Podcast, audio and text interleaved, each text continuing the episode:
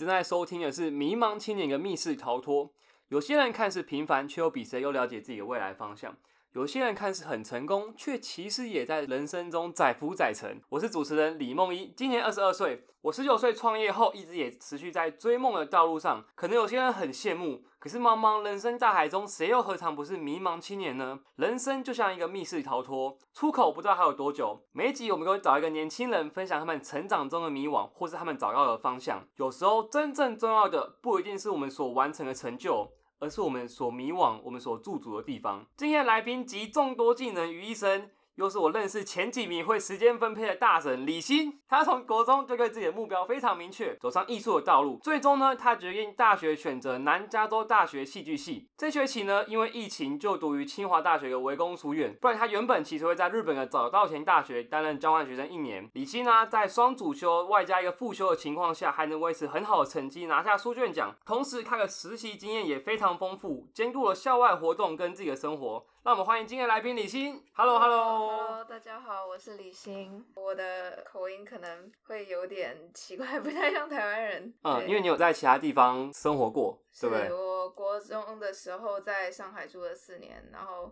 现在因为呃。多学习几个语言，然后就会变成很卡。讲中文的时候，呃，你觉得你平常讲话比较习惯用什么语言思考？因为你在国外留学嘛。我觉得是混着的，平时脑袋中会同时中文、英文换，就是有时候会有比较适当的词在某个语言里，就会跑到那个语言区。嗯，所以就觉得啊，有时候讲话突然卡卡的，这样就很卡。对。哎，其实你从国中开始就决定要走上艺术这条路，可是台湾很多家长其实不看好这件事情。那你当初是怎么决定要念戏剧的？我其实，在国三的时候就决定要念艺术类的科系，但是因为班上有一个画画非常非常厉害的同学，所以当时就决定说啊，我。我走上画画这条路，走再远也没办法超过这个人，所以就决定可能转向比较偏设计的方向去做创新这样。然后后来是慢慢的想说，如果要走设计这个方向，那可能想要拓展自己的能力，然后想要学一些更硬的实力，所以最后选择做戏剧，因为戏剧包含了灯光、服装还有舞台这样。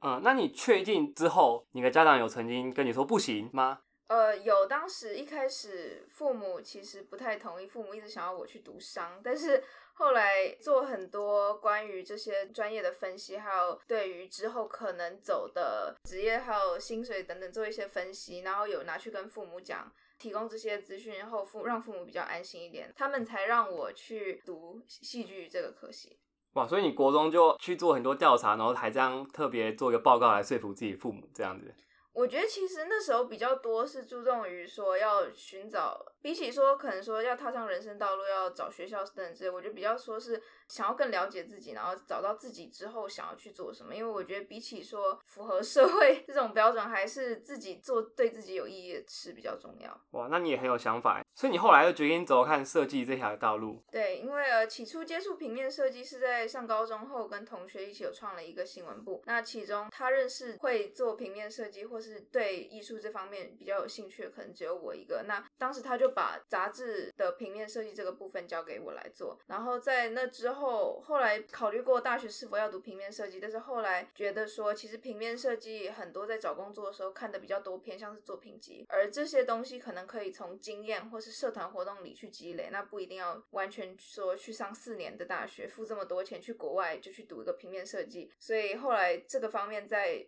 社团的方面有做弥补，这样。哎，我觉得很多人对于去国外念大学到底多贵，他是没有概念的。你可以简单说一下是多贵吗？呃，很贵，不管私立公立，总而言之就是很贵。具体数据上网可以查到。好好好好，你上大学之后不止选择一个科系，对不对？那你双主修这个念头是怎么来的？其实我一直是觉得说，如果要读一个东西，如果要做一件事，那自己必须要喜欢。那呃，一开始选这些科系的契机是在高一的时候入坑了动漫，还有防弹少年团。那当时就是两个方向，一个是文化这方面，日本文化这方面，然后另一个方面是说舞台，还有舞台的一个。以活动的举办还有舞台的一个设计，这样。那最开始是以这两个方向进行了双主修，所以最开始在上大学的时候，先选了戏剧设计这个方向。但是后来因为刚好有这个机会，所以也加了一个东亚文化与语言的一个另一个主修。那这个就是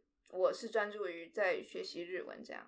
嗯，所以你说一开始有点，其实有点像是追偶像那样子，因为喜欢防弹少年团，所以就选了戏剧，因为对舞台有兴趣嘛，所以就选了戏剧。然后又因为对动漫日本文化比较着迷，所以就选了另一个相关的主修这样子。是，但是我觉得。就是很多人在想说，结合兴趣与职业的时候，可能并没有在想它实际可行性，或者是在如何在职业里说把兴趣变成工作。那我觉得我在这方面有想了很多。那当时想说，如果要做舞台，那我就是要一定往这个方向去。那不管最后结果怎么样，不可能不一定是我最一开始想要达到的东西。但是往这个的路上，我的目的就是说积攒更多的硬实力还有软实力。我觉得你想很多事情都可以想得很全面，然后可以想得比较远。在很多亚洲人来看啊，其实走艺术设计是一个相对艰辛的道路。你当初说服父母，你刚刚有提到你花了一些功夫，这个可以再帮我多分享一点吗？好，就是最起初，我觉得我父母对于我这个专业的不赞同，是因为他们并不了解，对于这个专业并没有太大的了解，所以我针对于这个方面，我去对他们进行了解释。那可能相关的。部分有含我以后可能想要做的职业，或是以后可能拿到的薪水，跟他们确保说，我之后就算大学毕业之后，我还是能找得到工作，我还是能有过一个很好的生活。这样，那以从这个观点出发，让他们放心一点，这样能慢慢慢慢的经过大概三四年，就慢慢的说服他们让我去读这个戏剧设计。嗯，因为很多时候其实不认同，其实来自于不了解，所以因为未知就会产生恐惧嘛，所以他们不了解，就是你想要走的方向，这样。为什么你想事情都可以想的这么全面啊？就是你你也算是一个想的比较远的人。对，我觉得这个可能是比较偏是个性。那我自己认为我是一个目标比较明确的人，所以在做选择的时候，我可能会稍微往后排，然后将可能说接下来一年或五年想要做的一些事依照顺序进行排序。那可能准确的时间不知道是什么时候会做，但是至少知道说在接下来的这几年，我一定会做某些事。嗯，你是一上大学就决定要双主修吗？还是你到大二大三之后才比较对这件事情明朗？我一开始进入大学本来是只有戏剧，但是我本来就知道我应该还要再做一点别的。但是到后来大二的时候，因为我一直都很想去日本做交换，那当时本来是先把。日文这个东西当做我的副修，但是后来他们说，既然要交换一年的话，那可以把它改成主修，所以我就是我的双主修是这样来的。那我的副修是因为我室友在的一个学部，那他的学我一直对他的学部很有兴趣，但是我一直进不去，因为他们的学部其实要求很严格，然后一定要读四年，四年的课程都已经排满了，所以我没办法去双主修那个专业。是什么专业啊？设计加商加科技的一个专业，那里面的学生大部分都是美国人，因为我觉得他们应该是专注于培养在美国里面的人才。那他们这个系出来的人，很多人都去 Apple 或是 Facebook 或是 Instagram 等等。那我室友也是先在 Facebook 实习过，然后后来有现在在 Instagram 实习。嗯，那呃，我对于这个主修一直很有兴趣，但是我没办法进去。但是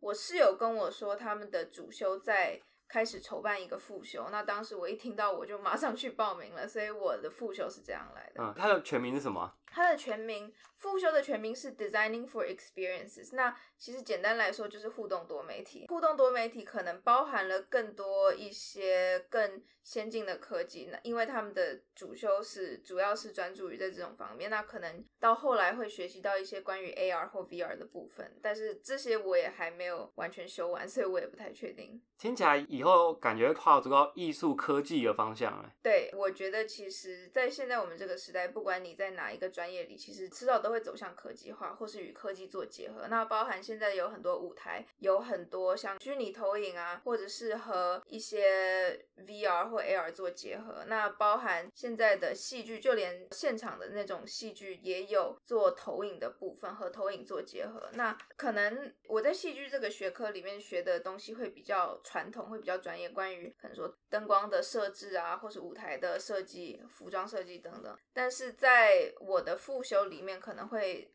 讨论一些关于如何将这些比较传统的东西和科技做结合，然后如何去将这些东西转化成一个商业模式。嗯，我们来聊聊比较伤感的事情好了，因为你原本要去日本交换一年，后来因为疫情，就结果只去交换了一学期。对，嗯，你去日本那时候是住在宿舍还是寄宿家庭啊？我当时去是去日本的早稻田大学读书，那我当时是住在寄宿家庭里面，那寄宿家庭是他们 assign 给我们的，所以我们其实并没有太多的选择。哦，所以交换学生就一定要住寄宿家庭？不是不是，嗯你可以选择住寄宿家庭，嗯但是如果你选择住寄宿家庭的话，他那个家庭是 assign 给你的，哦你没办法自己做选择。寄宿家庭的唯一缺点也是优点，是嗯太远了，就是我通勤要花一个半小时，然后来回的话就是三个小时。但是我同时认为说这是一个很好的自己一个反省的。时间还有一个，其实算是运动吧。其实你走路走二十分钟到车站，然后搭一小时的车，然后再走十分钟到学校，其实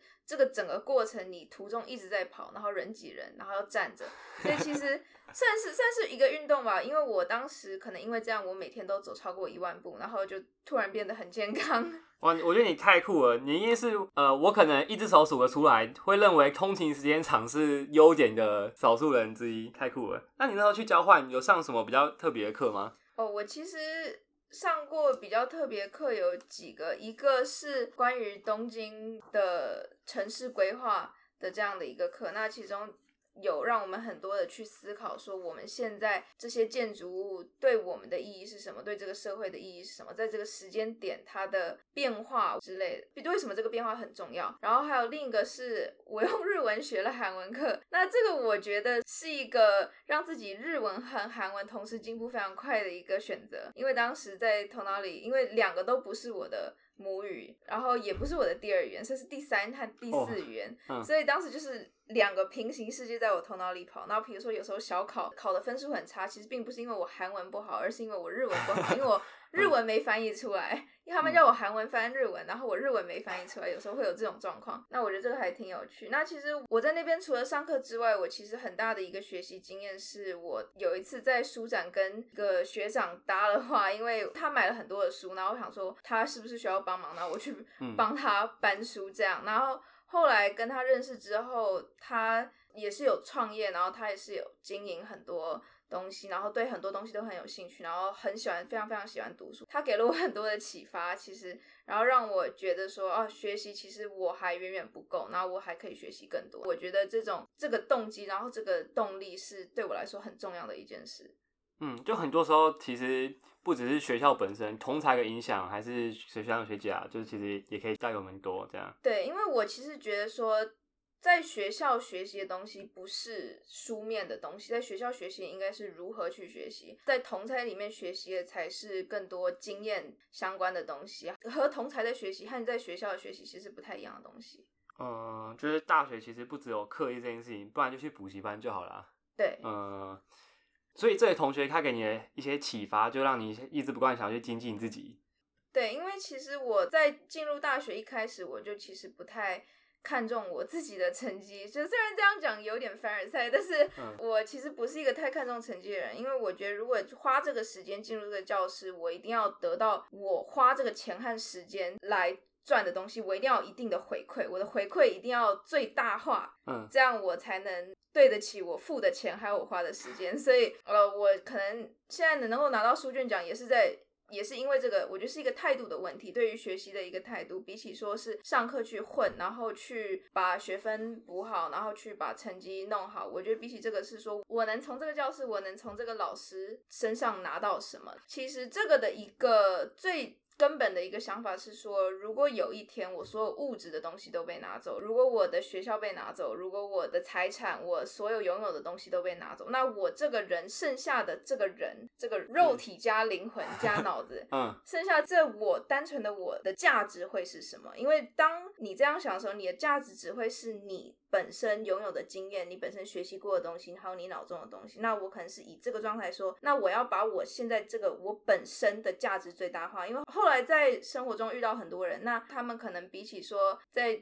精进自己在社会上的地位，而且更多是说怎么让自己的价值最大化。因为这个，他们其实会有一种不管去哪里也都会没有问题的这种感觉。嗯，简单来说，可能虽然说拿书卷奖好像成绩很好很厉害，可是拿书卷奖不能当做一个，就是对你来说，它不是一个结果被你追寻，你不是追寻书卷奖这个结果，而是你追寻你要获得你最大的利益，就是你上课就要得到越多东西越好。对，有这个追求知识的过程中，它覆盖出来一个另一个结果，这对，样子我觉得。它是一个 byproduct。如果要这样讲的话，呃，那你同时有两个双主修，又有个副修，那你怎么做你的时间分配啊？我认为时间分配上最重要的东西是要了解自己的运作方式，还有自己的身体，然后还有自己的作息。比如说，你是一个早上的人，或是一个晚上的人，你需要去知道自己在什么时候是最有效率，还有做到什么样的程度，身体是会坏掉的。如果你能清楚了解说自己在什么时候、什么时段是效率是最高的话，可能说你一件晚上要花六小时做的事情，你可能在早上只花三小时就能完成。那这样你就省了三小时，然后你可以拿这三小时来做别的事情。嗯，所以你算是成型人吗？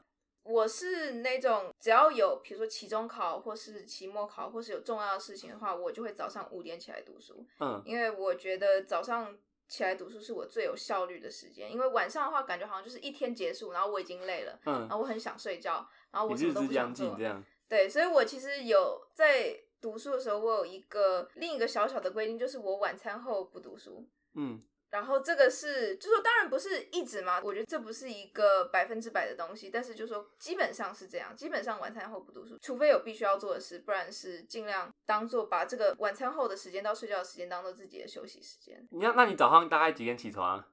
早上就要看天，那如果有需要的话，我可以五，我一般最早可能就五点。如果是平时上课，当然就是能 睡多晚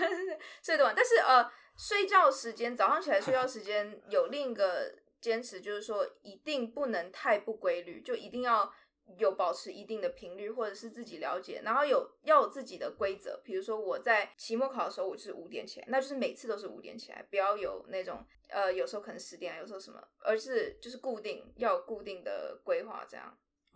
因为像对我来说嘛，虽然我自己是，虽然我自己有在创业，可是我其实还是在大学生。那对我来说呢，早上睡过头就会是一个理由。可是对你来说，因为我们有一起修课嘛，然后，哎、我知道你不会把早上睡过头当做一个翘课理由，就是你几乎不太翘课，这对。我几乎不太翘课，因为我觉得睡过头是，如果你已经睡超过课开始的时间，那这是没办法的嘛，嗯，对不对？这这你没办法把时间倒回去说，哦那我今天不能翘课。但是在这种状况下，我还是会去上课。就是说，就算迟到，我还是会去上课，因为我其实觉得说，比起说是自己的事，上课这件事本身是一个我和教授的交流。嗯那当你出现在这样，虽然是教授是一对多，但是在一个学习的状态下，其实是一对一。那在这种状态下，其实你不出现，对教授是一个不太有礼困扰哎、貌的事。嗯之前最惨的一次是说有一个一百多人的教室，然后嗯其实里面应该要坐一百五十个人，然后有一次我早上去上课，发现教室里只有五个人，老师穿着西装，打着领带，就他早起，然后衣服都穿好，然后为了我们这些学生来。而且他的资历就是 PhD 在以上，他一定比我们聪明很多。然后为了我们这些，可能说上个学期还要问老师可不可以去上厕所这些人，为了我们这些人来到这里，结果大家还不出现，我觉得其实这是一个，我觉得是一个很伤感的事情。那我我觉得这有时候也需要一些超乎常人的理性呢，还是或是说你的坚强的毅力，因为有时候我们会定很多目标啊，可能早上七点要起床，可能早八这些起都不能翘之类的。可是我觉得不是每个人定下这些原则之后都有办法办到，这样可以，因为你知道跟你可以办到完全是两件不一样的事情嘛。我觉得这个可能是一个个人的个性和个性有相关的东西，就是我对我自己其实，在某些方面要求会比较严格，但是严格来说，我觉得我还是一个比较懒的人，可能知道自己花了多少时间工作，我就要花多少时间去休息。但是因为这样，我了解自己，我觉得比起说去推自己去做一些自己不想做的事，或是逼自己逼到一个很累的程度，我觉得更多是要有对自己的极限，还有对自己能做到的事要有意识。我可能说要花多少工作时间，要花多少工作去休息，我可能有一个最低限度的要求。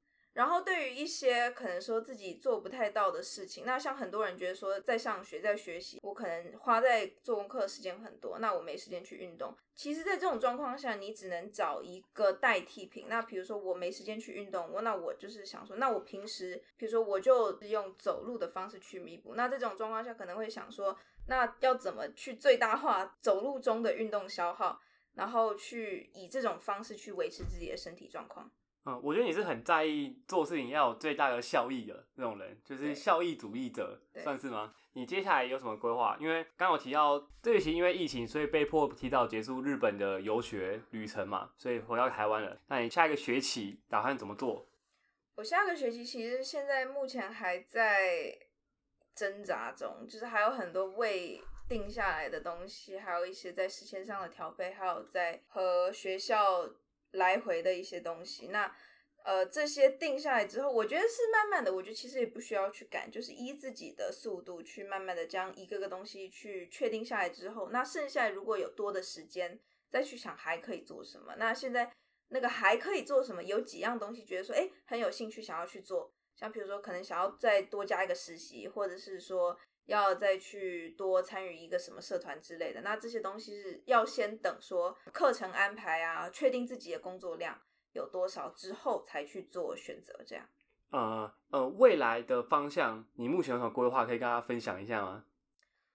确切的方向可能没有太知道说一定是什么，一定是什么，因为我觉得其实人生中不应该有太多的一定，我觉得东西都要有弹性，没错没错，都要有留空间去做变化。那有个大方向就好，我觉得其实本本来就不需要说一定要往一个很狭窄的方向去走，而是往一个大方向走。那在往这个大方向走的路上，我觉得重要是说去增加自己的能力，去体验一些东西，了解自己喜欢还有不喜欢什么东西。那在经过各种各样的了解，我觉得能对自己自身的了解更加精进，然后同时也能知道说，哎，慢慢把这个方向缩小、缩小、缩小，把自己想要做的事的范围缩小。那其实只要知道说接下来下一步要做什么，比起说是很远很远，我以后就是一定要做什么之类的。嗯，不好意思，我要突袭一个问你题，那你有什么梦想吗？梦想啊，梦想是这样。我我其实前几天在听石原里美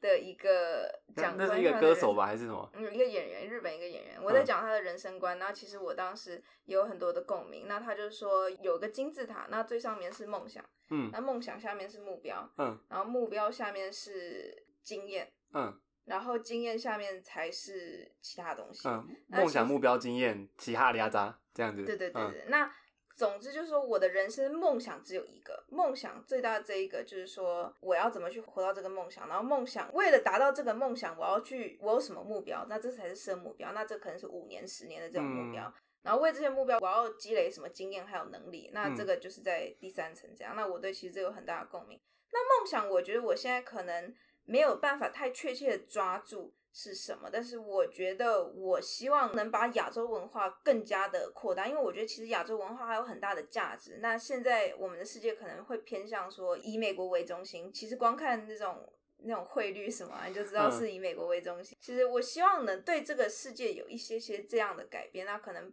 不知道是以什么方式啊，但是这里我觉得这个梦想其实有点远大，嗯，但是以自己的方式，然后我觉得除此之外，我希望能带给更多人一些对于艺术的这个价值的了解，因为我觉得其实尤其是亚洲，在亚洲很多人还是有保有刻板印象，就想要小小孩就是去学商，然后去